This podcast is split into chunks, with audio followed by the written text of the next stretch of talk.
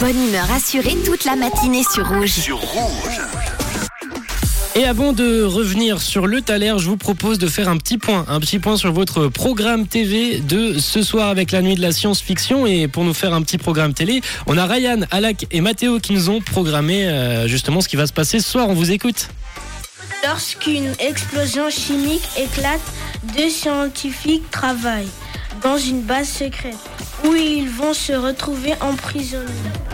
Leur entreprise souhaite effacer toute preuve de leur implication dans la catastrophe.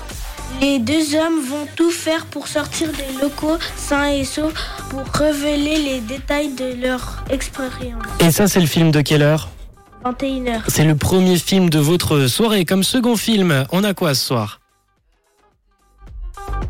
2h25, force 12, le dernier cyclone. Un vent de plus de 300 km heure balaie tout sur son passage. Un, super cyclone menace les États-Unis. Euh, devant la menace d'une tempête géante, un météorologue est et un ingénieur pétrolier vont tout mettre en œuvre pour trouver la solution qui éloignerait définitivement le danger. Ça, c'est le deuxième film de l'heure à 22h25, donc ça s'appelle Force 12. Et pour terminer la soirée, qu'est-ce qui nous attend, Alec? Alors à minuit, il y aura Dragon Quest, le réveil du dragon. Je voulais tout de suite le résumer. Lorsque Kirill invoque un monstre qui sème la terreur parmi la population, le jeune Maxime se met en tête de faire obstacle à ces terribles monstres.